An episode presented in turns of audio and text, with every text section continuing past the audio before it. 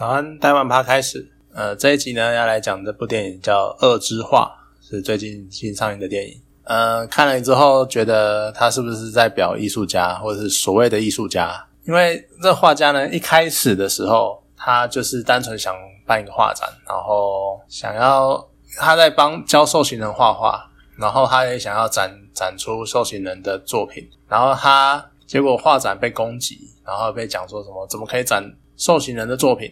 然后结果他出来讲说什么，让艺术回归艺术，作者作品应该是拿来感受，不是拿来分析的。然后他觉得他就是遇到一个很会画画的人，然后他觉得说，他甚至于在采访的时候对着记者说，能够画出这么美作品的人，他绝对不会是坏人。结果呢，他这个开场一开始会让你觉得，哦，好像在探讨人应该怎样去看待根生人的概念，好像呃，我们是不是应该，因为现在常常会这样嘛，就是你一就是。关过的人，他该不该有人权？凶手该不该有人权？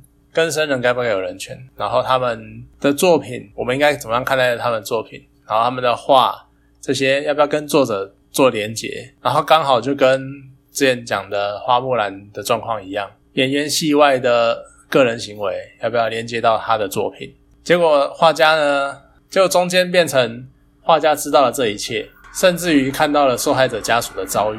然后突然发现，好像事情没有那么单纯。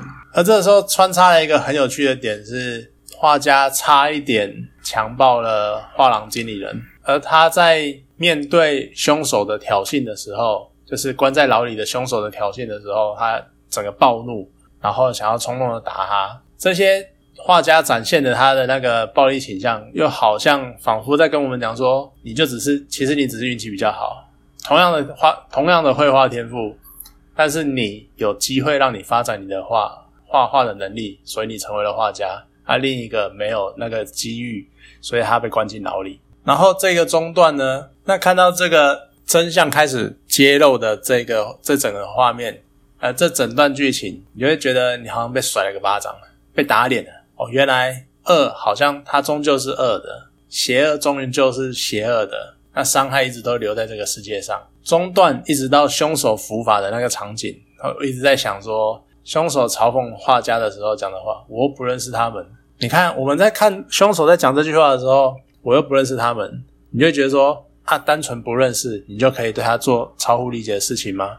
那不认识，你就可以这样冲撞，然后去决定他人的生死吗？他甚至于是，可是你看这样再看回来。反思到我们自己身上，所以我们不认识凶手，我们就可以对他做任何事情吗？那甚至是执行，因为你电影里面有很完整的描述执行死刑的经过。你看到最后开枪的那个警察，他的心理阴影的，他的心理阴影会有多大？他就这样亲手杀了一个毫无反抗之力的人，就因为我们不认识凶手，我们就可以站着说话不腰疼的说啊，他就是凶手，他就是该死，就让他死啊，就这样吧。所以。face 这个议题一直是长久以来大家一直在争争论的事情。我其实会有点支持 face。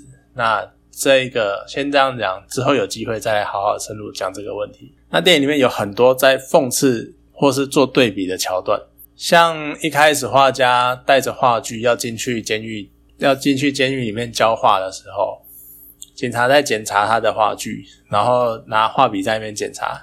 他说：“那只是一支画笔而已，你检查什么？然后没有任何危险性，又没有杀伤力。结果呢？画家受到凶手挑衅，被凶手呛声的时候，他扑倒了凶手，手上握着的是画笔，就仿佛要拿着画笔在他手上，就好像刀一样，想要捅那个凶手那种感觉。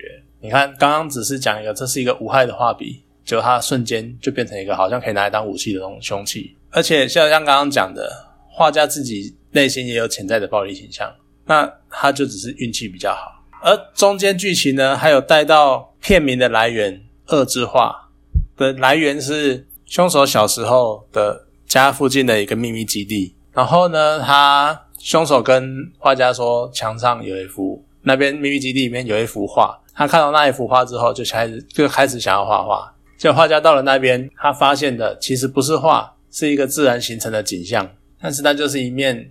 红充满了红色的墙，然后中间呢，因为是一个洞口，所以有点像冲击的痕迹。其实你看到那一幕，我第一个念头就是凶手当初会开着公车冲撞人群而被判而被判刑被抓起来，其实他当时就只是想画画而已，他想要重现那一个冲进某样东西，然后造成血淋淋的喷溅，然后一个撞击的痕迹。所以对他来说，这是一个邪恶的行为艺术吗？对啊，那他其实他就真的在画画而已，这该有多讽刺？那甚至于画廊经理他在后来回头找画家续约，然后说了一句很有意思的话，他大概意思讲说：你可能人非常的坏，非常的贱，但是你的画就是好，就是卖。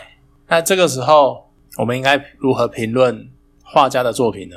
而整部电影最讽刺的是最后有一个回马枪，是它里面有带到一个跛脚的，因为当初被公车撞到，然后跛脚的受害者。然后他最后的片段是他带着伤啊跛脚走在捷运走廊上，然后走累了呢，靠着一面靠着一根柱子，然后发现柱子上面有一幅画，然后看到那幅画画的很可爱，很有味道，然后就笑出来了，那种灿烂的笑容。但是其实他不知道那一幅画是凶手的遗作，是凶手最后一幅画送给画家的画。所以你看到这一边的时候，你就会觉得说。那整部电影想表达什么？在我的观点来说，我会觉得，所以作者好像仿佛，呃，好像电影就是在表达作品就是作品，它没有所谓的善恶，一切都是人为的解读，观众的解读。当他脱离了创作者的手中，他完成了，那他就已经是独立的、独立的事情。对我来说，我的观点是这样。而对画家来说，还有另外一个讽刺的点。他一开始对着评审说：“画是要用来感受的，不是拿来分析的。”所以他一开始就只是去感受凶手的画。但是当他知道了凶手的遭遇，知道凶手做过哪些事情之后，他开始去分析凶手的画中透露出什么意思，然后最后去甚至于去找到了当初他这些思想、他这些想法灵感的来源。那这不就是一种分析吗？你看画家也在打自己的脸。就整部电影就是不断的用这种讽刺，然后对立的面相去，我觉得去拼凑出一件事情，是我们该如何看待所谓的作品、所谓的画、所谓的电影。当它完成的那一刻，我们应该把它去跟作者做连接吗？去跟其中的演员做连接吗？我觉得这是我们值得去思考的问题，算是很有意思的电影。每个人看完的感受可能都会不太一样，但至少我的观点就这样。好，谢谢大家。